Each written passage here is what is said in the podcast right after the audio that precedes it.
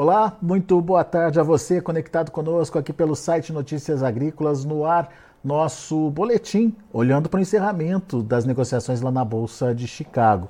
Dá para dizer que foi um dia negativo aí é, para a soja, principalmente, é, contrariando alguns fundamentos. A gente vai conversar sobre isso com Marcos Araújo, porque só a soja teve na contramão aí do mercado lá em Chicago. O milho ainda encerrou com uma leve alta hoje de dois pontos, em média aí nos seus dois, três pontos nos seus principais vencimentos, e o trigo subindo bastante, subindo aí 16 pontos. Mas afinal de contas, o que aconteceu com a soja hoje? Marcos Araújo, lá da Agriinvest, está aqui com a gente e ajuda a gente a entender. Seja bem-vindo, Marcos. É, ajuda a gente a entender esse, esse mercado negativo para a soja hoje, num dia em que as demais commodities lá em Chicago estão positivas, Marcos. Olá, Alexander, boa tarde, boa tarde a todos. Nós tivemos alguns fatores externos que prevaleceram no pregão de hoje em Chicago fazendo com que a soja encerrasse aí, depende do vencimento, ao redor de 12 centavos por bushel de queda. Nós tivemos o petróleo, primeiramente, uma queda aí, Alexander, na casa de 3,5%, devido a uma baixa demanda internacional pelo, pelo produto e uma produção em nível consistente nos Estados Unidos. Também nós temos aí a medida, medidas econômicas que vão ser, vão ser anunciadas pelo novo presidente da Argentina, o Milei, em relação à expectativa da taxa de câmbio peso-dólar. Nós temos lá números redondos, vai o peso oficial da Argentina em torno de 380 a 400 pesos para um dólar, e o dólar blue, em algumas casas, até 1.200 pesos para um. Então, isso daí, o mercado tem esperado qual vai ser essa medida do governo, se ele vai anunciar uma depreciação do peso, 600, 900 pesos para um dólar, se isso acontecer nessa amplitude, naturalmente seria uma condição favorável para que os produtores vendessem os grãos que possuem em estoque, porque a armazenagem do grão é uma medida contra a inflação na Argentina. Isso daí forçaria uma venda por parte do produtor e acabou também pressionando negativamente nesse momento mais a soja. Isso porque o trigo, tá? O trigo em Kansas, que é o trigo de maior qualidade, fechou com de 22 a 35 cents de alta. O milho em Chicago fechou com uma alta de 16 centavos, Alexandre. Isso porque uma expectativa da redução e da tecnologia dos produtores na região da Ucrânia, que vem sofrendo com a guerra, com as dificuldades de escoamento e baixos preços. Portanto, para 2024, a questão da segurança alimentar não, não está fora do radar e muito nos preocupa no horizonte de médio e longo prazo, Alexander. Bom, então está bem explicado por que, que uh, mi, é, trigo e milho se diferenciaram aí da soja hoje em termos de movimento. E Marcos, eu tive semana passada lá na Argentina e uh, realmente a gente ouviu que o produtor está esperando mesmo pelas medidas aí do novo governo para poder avançar com a comercialização. A estimativa que a gente ouviu por lá é que pelo menos um terço, 30% aí, uh, da soja e do milho ainda estão nas mãos dos produtores lá. Ou seja, um estímulo a essa venda poderia é, gerar uma sobreoferta no mercado mesmo, então? Exatamente. É que ontem e hoje, o mercado aqui da Invest, nossos brokers, né? No mercado de exportação, os prêmios, os bases, né? Também mornos aí, poucas referências no mercado. O pessoal realmente agora assistindo, acompanhando o mercado, a fim de aguardar na, as, esses anúncios, essas medidas econômicas que vão vir lá do novo governo da Argentina.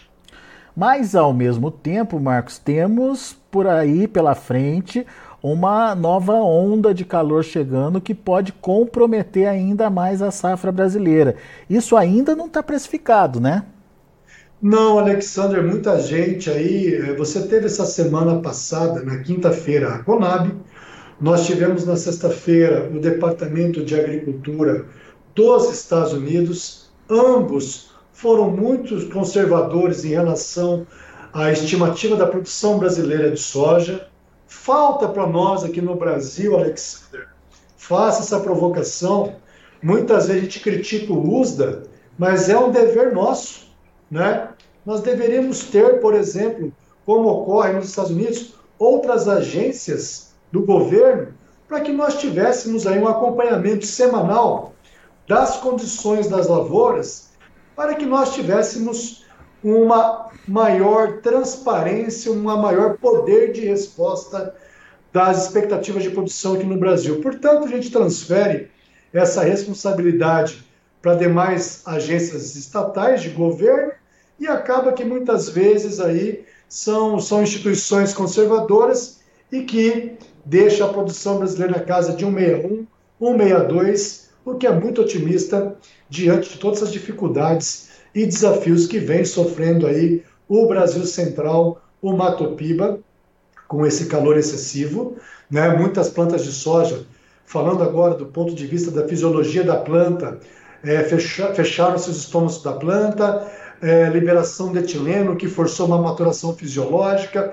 a planta antecipou seu ciclo aí em torno de duas a três semanas e produtividades muito baixas, né, Alexandre? Portanto, a nossa estimativa aqui na Agriinvest, nós estamos com 152,5 milhões de toneladas nessa temporada.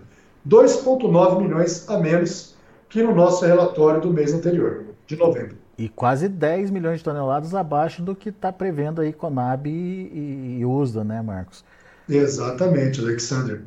Esse, então, é um fator preocupante, né? É, isso daí é um fato que a gente tem observado que dá, dá um tom de alta para Chicago. Nós tivemos uma quebra de 10 milhões nos Estados Unidos, praticamente 10 aqui no Brasil, são 20, mas a Argentina nós temos lá um potencial produtivo se nós pegarmos a área plantada na Argentina 17,3 e uma produtividade de 2.930 quilos por hectare, a Argentina teria um potencial de produção de 50 milhões e meio.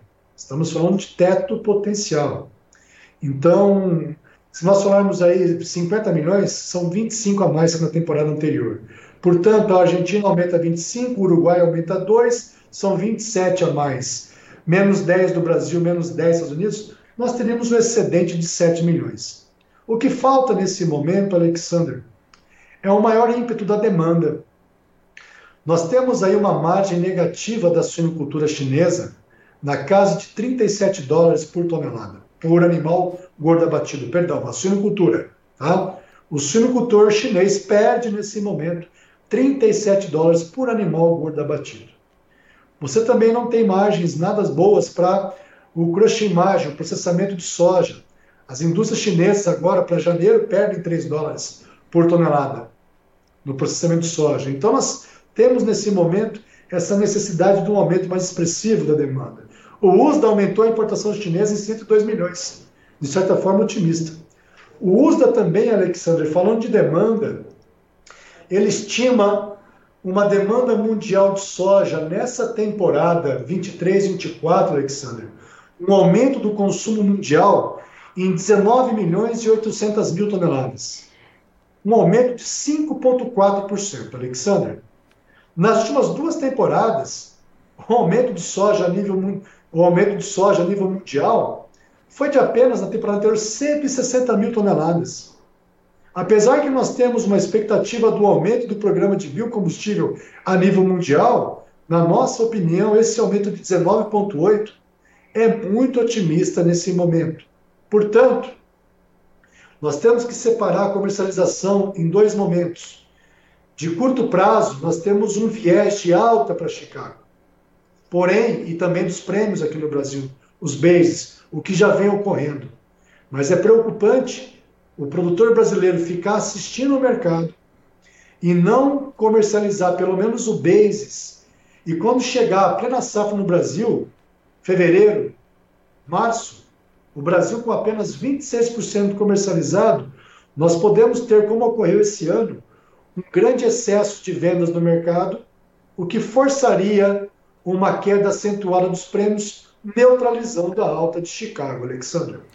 Então, Marcos, pelo que você está dizendo, é, esse viés de alta no curto prazo é para ser aproveitado. Como é que o produtor faz isso? Tem alguma estratégia ideal? Tem, ele pode, com a sua trading, cooperativa, serialista, negociar separadamente cada componente da formação de preço, Chicago, prêmio, dólar, logística, por exemplo, para Chicago com esse viés de alta, é bem oportuno ele aproveitar esses momentos de rally, quando ocorre uma alta do mercado, e comprar put, seguro de baixa, opção de venda. Ele vai pagar pouco por isso. Eu gosto muito de uma put 13,40 no vencimento março. Nós indicamos bastante para os nossos clientes da consultoria, nós compramos bastante dessa put pagando 30 centavos de dólar por bushel. 30 centavos vezes 2,205, você chega ao preço de 67 centavos de dólar por saca. Hoje, essa put vale 40 centavos de dólar por bushel. 40 vezes 2,205, 88 centavos de dólar por saca. Você garante um piso de Chicago de 13,40. Tudo que Chicago subir, você não vai ganhar com a tua put. Se o mercado subir, diante desses fundamentos que nós temos falado, você vai fixar o bushel 14,40, 15 e perde apenas o prêmio da put. E se porventura o mercado cair com uma melhora climática no Brasil, com, esses, com essas medidas econômicas da Argentina, você está garantido um piso da soja de um bushel a 13,40, que historicamente é um elevado nível de preço por um custo de 88 centavos por saca, é isso, Marcos? Por saca, ou 40 centavos de dólar por bushel. Tem que pagar no ato da compra. Muito bem. Não está caro? Não, não está caro. Aumentou a volatilidade agora com essas grandes variações dos últimos dias, mas é interessante. Nós compramos esse prêmio por 30 centavos. Muito bem. Então, essa pode ser uma, uma alternativa, comprar put nesse momento e garantir, é, você sugeriu aí o 13,14, que é o que se paga para março, e garantir esse preço mínimo aí é, no bolso, certo? Strike 13,40, pagando 40 centavos de dólar por bush ou 88 centavos por saca. 13,40 o strike 13, no março. Muito bem. É uma, é uma estratégia a se pensar, portanto, nesse momento em que o mercado está com esse tipo de tendência. Agora, é, mais para frente, Marcos, a médio e longo prazo, daí a gente tem que é, entender o que vem pela frente, né? E daí a preocupação sua está principalmente é, no que diz respeito à demanda? Exatamente, Alexander. Se nós falarmos de demanda, tá? o ano, na safra anterior, a demanda mundial, Alexander, foi, aumentou apenas 160 mil toneladas. Na safra 21-22, reflexo ainda do Covid, a demanda mundial de soja ela reduziu 450 mil toneladas, coisa que só tinha acontecido a redução de demanda lá na crise do subprime na safra 2008-2009. Se nós pegarmos uma média de 10 anos, Alexander, a demanda mundial de soja cresce a 2,75%. Isso muito influenciado porque em 2018, 2019, nós tivemos uma forte redução do rebanho de suínos na China, uhum. devido à peste africana, e depois a recomposição desse rebanho, o que fez com que ah, o aumento da, da demanda mundial de soja na safra 19 e 20 alcançasse quase 14 milhões de toneladas. Porém, nesses últimos anos, a produção de suíno na China está estagnada. E a China representa praticamente 50% da produção mundial de suínos. Nos preocupa, portanto, esse aumento do USDA muito otimista. Nós aqui na Agrinvest trabalhamos com um aumento da demanda mundial na casa de 10 milhões de toneladas. Portanto, essa equação, essa sopinha de letra, se a Argentina tiver uma produção normal e a previsão climática é favorável para eles. Tudo Sim. que o Brasil quebrou, está quebrando e, a, e os Estados quebraram, a Argentina pode recuperar. Boa. E sobra. Boa. Muito interessante essa, essa provocação que você faz aí, produtor, porque ele está ali esperando muitas vezes, atrasado na comercialização, correndo risco, então, Marcos correndo risco. Nós temos hoje um bom dia, olha, olha o dólar com carinho. O dólar aí é 4,97. Você tem um dólar futuro para março a R$ reais. Na nossa opinião, é uma boa oportunidade de fixar o dólar futuro nesse momento. Muito bem. Tá aí. Dicas valiosas do Marcos Araújo, lá da Agriinvest, aqui para você que nos acompanha no Notícias Agrícolas. Momento importante para você pensar e repensar suas estratégias de comercialização. Oportunidade de compra de put, principalmente olhando é, para o strike março, com um valor aí de 13,40 e um custo aí é, feito pelo Marcos para gente aqui no Notícias Agrícolas de 80 centavos por saco, 88 ou seja, temos aí uh, estratégias uh, à disposição do produtor, só não se protege quem não quer nesse momento, né, Marcos? Exatamente. Eu provoco também a atenção de quem nos escuta aí, os produtores.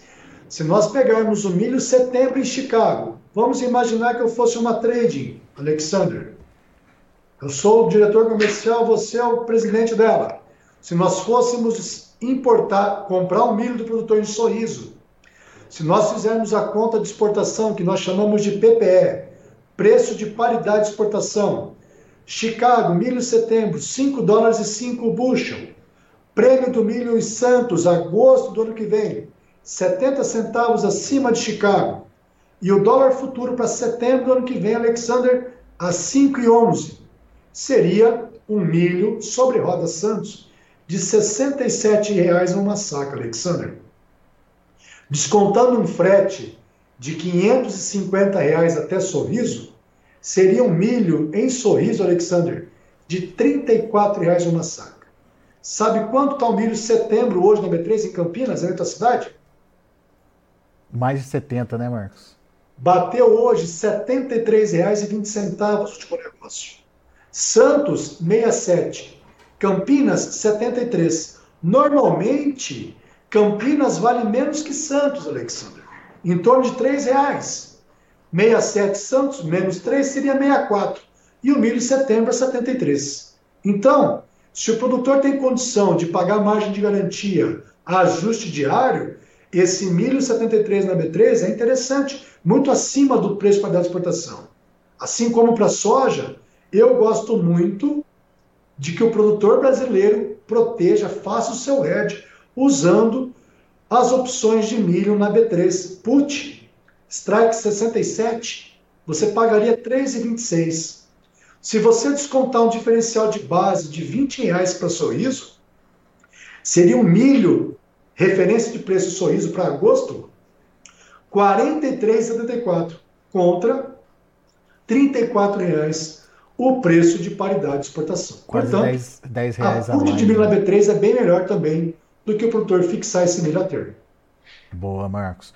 Belas dicas, então, tanto para soja quanto para o milho aí, oportunidades de proteções nesse momento através de ferramentas, das ferramentas chamadas opções. O Marcos está citando aí o caso da PUT. É, então, entenda como é que isso funciona, entenda como é que você pode operar utilizando aí as opções e faça a sua proteção é, para garantir esses preços que nesses patamares remuneram o produtor, né, Marcos? Alexander, recentemente remunera, respondendo sim, remunera. Houve uma forte redução no preço dos insumos de milho, especialmente os defensivos e a semente, tá? Houve uma forte redução. Custo de produção, conforme a realidade de cada um, qual que é a metodologia que você usa. Nós gostamos muito da metodologia do Matsunaga, nós adotamos aqui essa metodologia, portanto, para vários produtores que a gente tem observado, remunera sim essa sua atividade. Se você pegar, por exemplo, um milho de R$ reais menos 50, seria um milho de R$ reais base sorriso, né? Algumas condições aí, margem bruta próximo a dois mil reais por hectare. É. Ô, ô Marcos, o Demian, Demian Mendes está participando aqui com a gente e uhum. ele está dizendo que a Argentina não vende soja em grão, ou não vende muita soja em grão. Ela é recordista em óleo e farelo. Como que fica essa equação, Marcos? Perfeito. Se você observar recentemente a Sinograin, que é a estatal chinesa de equivale à nossa Conab, como o teor de proteína da soja da Argentina é menor, você, e assim como a soja do PNW, é, eles compraram muita soja para poder fazer de reserva. A Argentina, Demian, em 2018, 19, antes dessas recentes perdas pelo Laninha, ela exportava 31 milhões de toneladas de farelo de soja. Cerca de 33% da exportação mundial de farelo é pela Argentina. Caiu para 20 milhões de toneladas, com o efeito do Laninha. É por isso, Demiano, que no nosso quadro de oferta e demanda de soja aqui para o ano que vem, nós temos aí a Conab, o... agora há pouco foi divulgado os dados da Biov. Deixa eu pegar aqui para vocês, ó. Deixa eu atualizar aqui. Na safra 23-24, a Biov trabalha com processamento de soja aqui no Brasil de 54 milhões e 500 mil toneladas. A Conab, 53 milhões e 300 mil toneladas. O nosso número, Demian, são 49 milhões e 700 mil toneladas de processamento para o ano que vem, porque o cenário, a partir de abril, maio do ano que vem, com a Argentina entrando em cena, ela tendo que exportar muito farelo e óleo, deve ser uma situação muito crítica para as indústrias de, compre, de, de compressão das margens aí, porque nos últimos anos o Brasil e os Estados Unidos se beneficiaram com a ausência da Argentina nesse mercado. Muito bem. Tá aí. Marcos Araújo, meu amigo, muito obrigado mais uma vez pela participação conosco aqui com a gente. Muito obrigado pelas dicas né, trazidas aí para o produtor. A gente é, torce para que o produtor realmente possa se proteger e evitar aí uh, os contratempos trazidos pelo mercado, pelo clima, é, enfim, é, coisas que a gente sabe que no dia a dia é, da, da, soja, da produção e da comercialização são muito comuns. Então, é, fica a dica para o produtor aproveitar e se proteger. É, obviamente, é, preços melhores podem aparecer, mas o que garante é, para o produtor a sobrevivência é o dinheiro no bolso, é o lucro. Então, tendo lucro, tem que aproveitar, né, Marcos?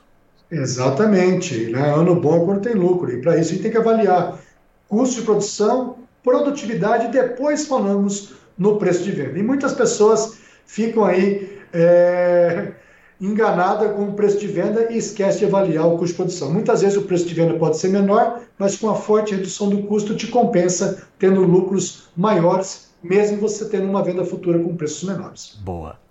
Marcos Araújo, grande abraço para você, volte sempre. Valeu, um abração, tudo de bom.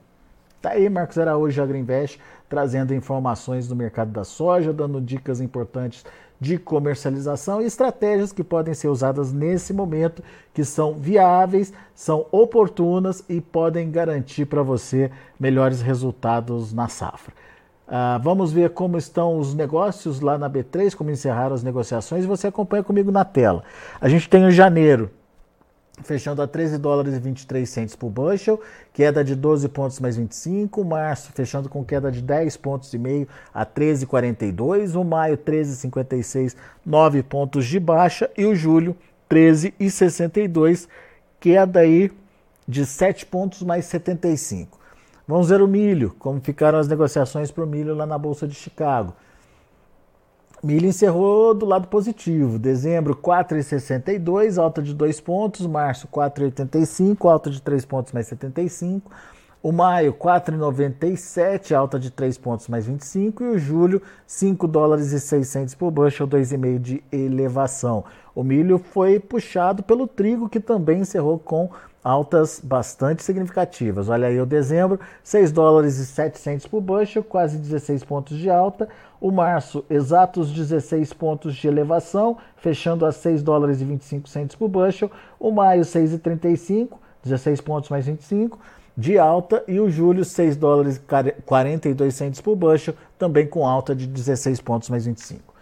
São os números de hoje, já de fechamento do mercado. A gente vai ficando por aqui. Agradeço muito a sua atenção e a sua audiência. Daqui a pouquinho tem mais informações e outros destaques para você. Continue com a gente.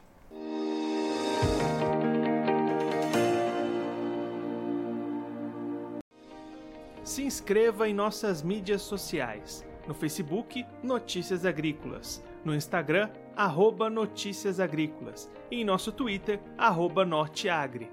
E para não perder nenhum vídeo, não se esqueça de nos acompanhar no YouTube e na Twitch Notícias Agrícolas Oficial.